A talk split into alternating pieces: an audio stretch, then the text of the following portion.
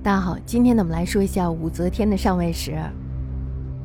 历代的看客，大家都知道，都会调侃武则天，是吧？比如说像她聘姬司臣，这指的是什么呀？就是母鸡替公鸡打鸣儿，也就指的是女人篡权，还有就是弑权篡位。另外呢，就是李世民还有李治识人不明等等。那么，比如说像骆宾王吧，他就直接的骂他：性性和顺，地势微寒，入门见疾，峨眉不肯让人。挽袖宫缠，狐媚偏能惑主。他什么意思呀？他的意思就是武则天，你出身低微，性格又差，偏偏是靠着一身狐媚的功夫，先后给两代皇帝当老婆。你这样的黑历史，还想当皇帝吗？也就是说，你人品那么差，配当皇帝吗？是吧？虽然呢，罗宾王他写的是战斗檄文，但是呢，这篇文章恐怕也是代表了很多人的想法，尤其是进入清还有明以后。人们呢，这时候就更加不能容忍女人做皇帝了。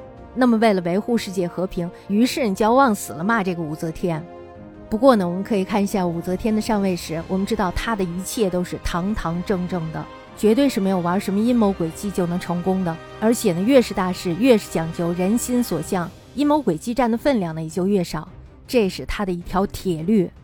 那么，在公元六百三十七年，唐太宗李世民呢，这时候就听说武氏曰次女非常的容止美，于是呢就下诏武家让次女入宫，然后呢又给她赐了一个名字，叫做武媚。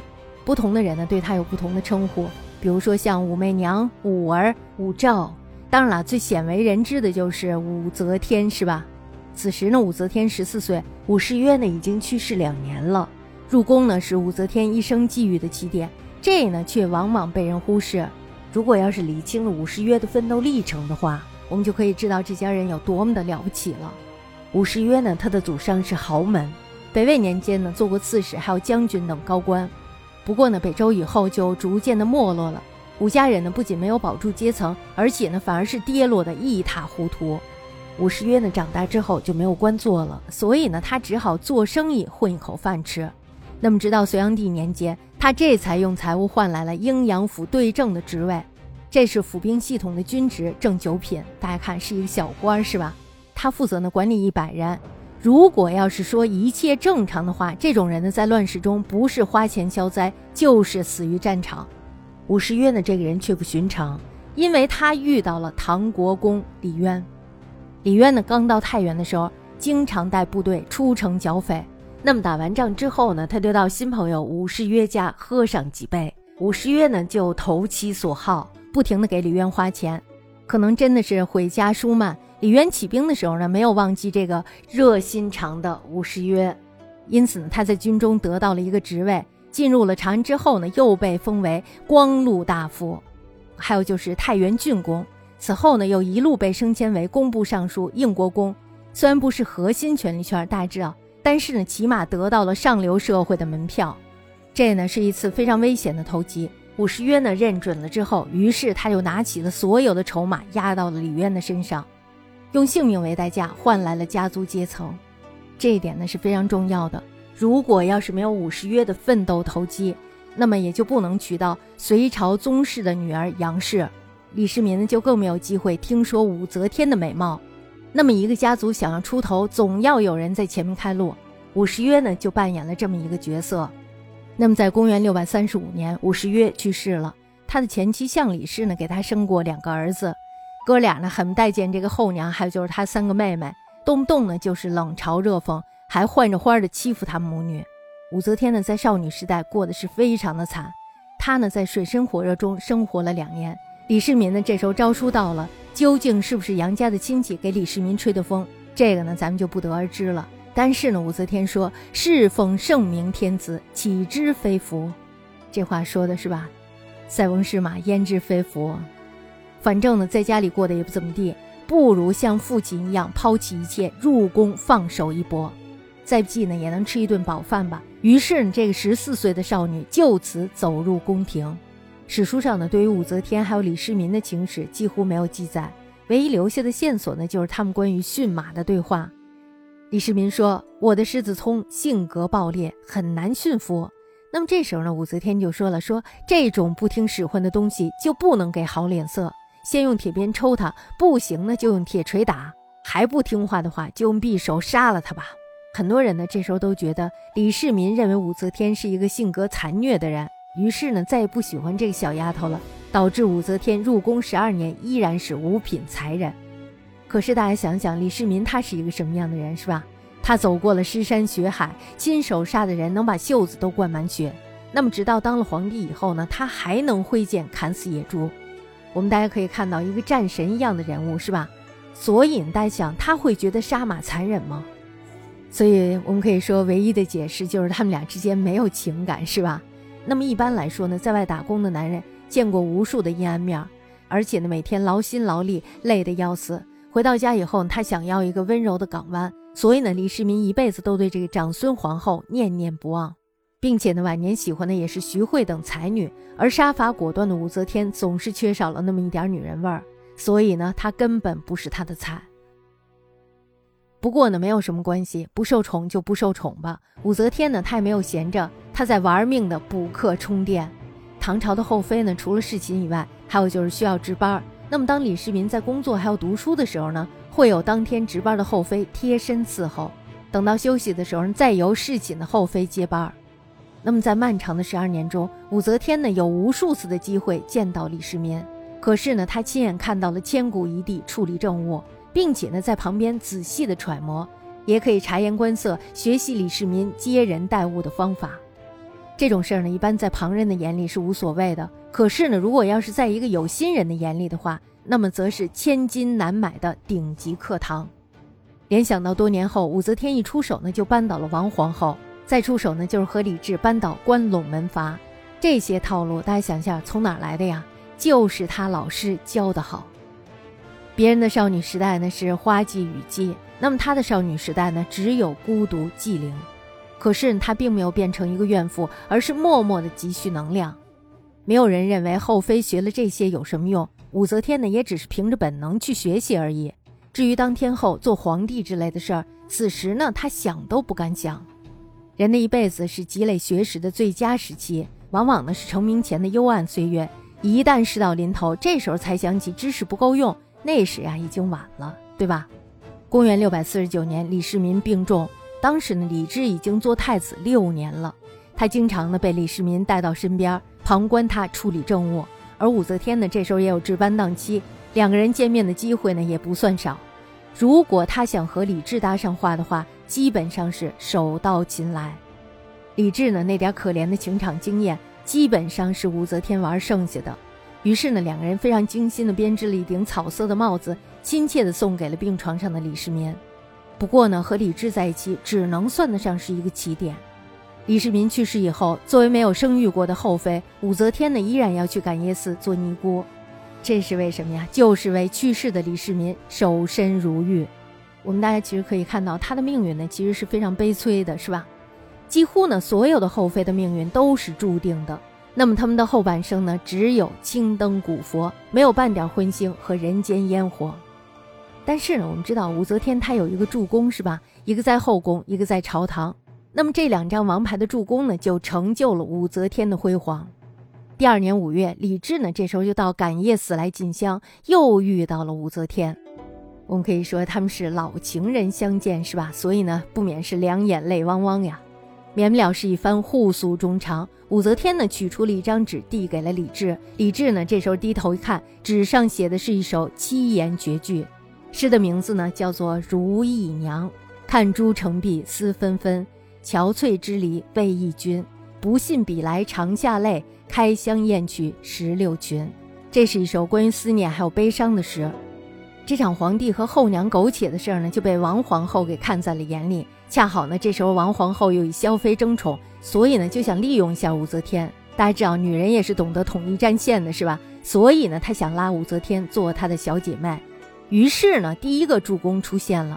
王皇后让武则天偷偷的留发。又在李治身边说了一些悄悄话。她说：“陛下既然喜欢，就接回来吧。”李治呢，这时候正愁没有理由，是吧？王皇后呢，却贴心的送来了问候。那么，在六百五十一年的五月，武则天呢，挺着大肚子回到了阔别已久的皇宫。具体的时间呢，大概就是在感业寺上香的那个时间。咱们说武则天呢，她是一个杀伐果断的女人，这样的人呢，她经历了多年的努力，却也没有换来丝毫的回报，甚至呢还死过一次。如今呢获得了新生，大家想想她会怎么做？求生的希望呢，让她紧紧地抓住了拥有的一切，并且呢不择手段地向上爬。她再也不会让曾经的痛苦重演。单纯的少女和霸气的女皇，分界点呢就在这里。所以，我们说一个人的成长呢是非常重要的。而在成长的过程中呢，你所遭受的每一次的磨难，都是助于你成长的。重回皇宫的武则天，这时候呢时刻紧跟王皇后，做好一个棋子的本分。而当王皇后还沉浸在招兵买马的快感中时，麾下的武则天呢，这时候已经开始反水了。既然做棋子不能改变命运，那么我就做棋手。武则天呢，她一边紧紧地抓住李治的心，一边呢收买王皇后身边的仆人，另外呢就是一边又和王皇后对付萧淑妃，这才是高手，是吧？左右逢源。那么在一番操作之下，萧淑妃呢这时候就战败了。王皇后呢也是苟延残喘，李治呢这时候就成为了武则天的囊中之物。武则天的第二个主攻呢是来自于朝堂之上，刚继位的李治呢在朝堂上没有什么话语权，一切事务呢都要全听长孙无忌的处理，只有无可无不可的小事儿，这时候呢才由李治做主，这是没有办法的事儿。长孙无忌呢他是元老功臣，那么在朝堂上呢也是经营了多年，说门生故吏遍布天下，一点也不过分。李治呢，他只是一个小青年而已，刚继位就想说了算，门儿都没有。很多人呢都以为做皇帝可以为所欲为，所有人呢都要匍匐在他的脚下。其实我们看历史就知道了，是吧？没有那么简单。所谓的权力呢，并不是一定来自于职位，而是来自于听命的人。这是上下顺序的问题。只有利用职位赋予的权利，把下面听命的人呢，这时候都收拾得服服帖帖的，这才是权力的控制。这样的职位功能呢，才能传达到最下端。如果要是只迷信于皇帝或者是职位，很有可能呢就会政令不出太极宫。而李治此时面临的就是这个局面，也就是说他说话根本传达不到下边，在上面就已经给他消化掉了，没有什么权利。那么此时呢，武则天已经在后宫取得了压倒性的胜利。如果李治没有朝堂上的困局，这时候他很可能只是一名宠妃。但是呢，把后宫还有朝堂连起来，那么这时候就让李治看到了一把合格的刀子。武则天是谁呀？武则天就是刀。李治是谁呀？执刀人。王皇后她的出身呢是太原王氏，萧淑妃的出身呢是兰陵萧氏，长孙无忌呢是北魏的王孙，其他的大臣呢基本上都是氏族子弟。这些人呢在国内掣肘朝廷，在庙堂之上呢制衡君主。历代的皇帝呢，都想除之而后快，只是皇权的实力不够，只能边拉边打。李治呢，也不例外。反观武则天吧，她的家族呢，不是根深蒂固的门阀，也没有位高权重的家族成员扶持起来呢，也不会产生威胁，只能成为皇帝的臂膀。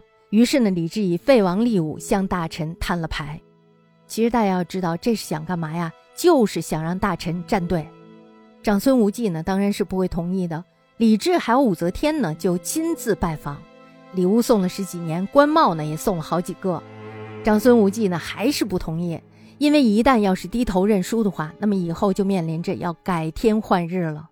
李治他要的就是让老臣低头，拿回这个话语权。辅政大臣褚遂良呢，他也是不同意的，他好几次都上表劝谏，还说什么无面目见先帝于地下。大家想想这话，这话呢就让李治非常的尴尬。武则天呢这时候也非常的生气，于是一声怒吼：“何不扑杀此僚？”到此为止呢，这对苦命的鸳鸯依然是单枪匹马。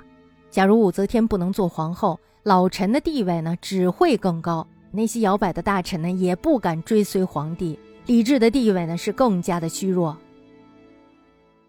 我们大家知道，世事皆有转机，是吧？中书舍人李义府的工作呢，本来是很稳定的。长孙无忌呢不喜欢他，一句话呢就把他贬谪到了四川。李义府呢这时候为了这个流经的指标，于是拼死给李治上书。他是这样说的：“他说，我们都深深的体会到，武昭仪呀才是真正的一国之母，王皇后呀早应该被废掉，请陛下顺从民意。”没过几天呢，李义府就被破格提拔为中书侍郎。武则天呢这时候也派人到他家去表示感谢。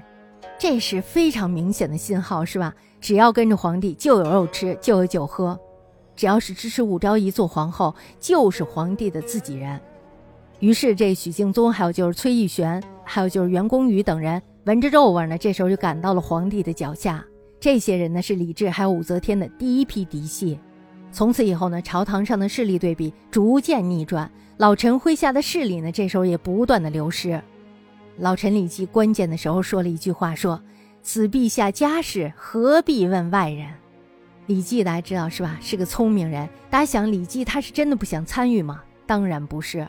李治呢，第一次请老臣商议的时候，也请了李绩，只是呢，他说肚子疼，没法去。这是一个非常奸猾的人，懂得自保。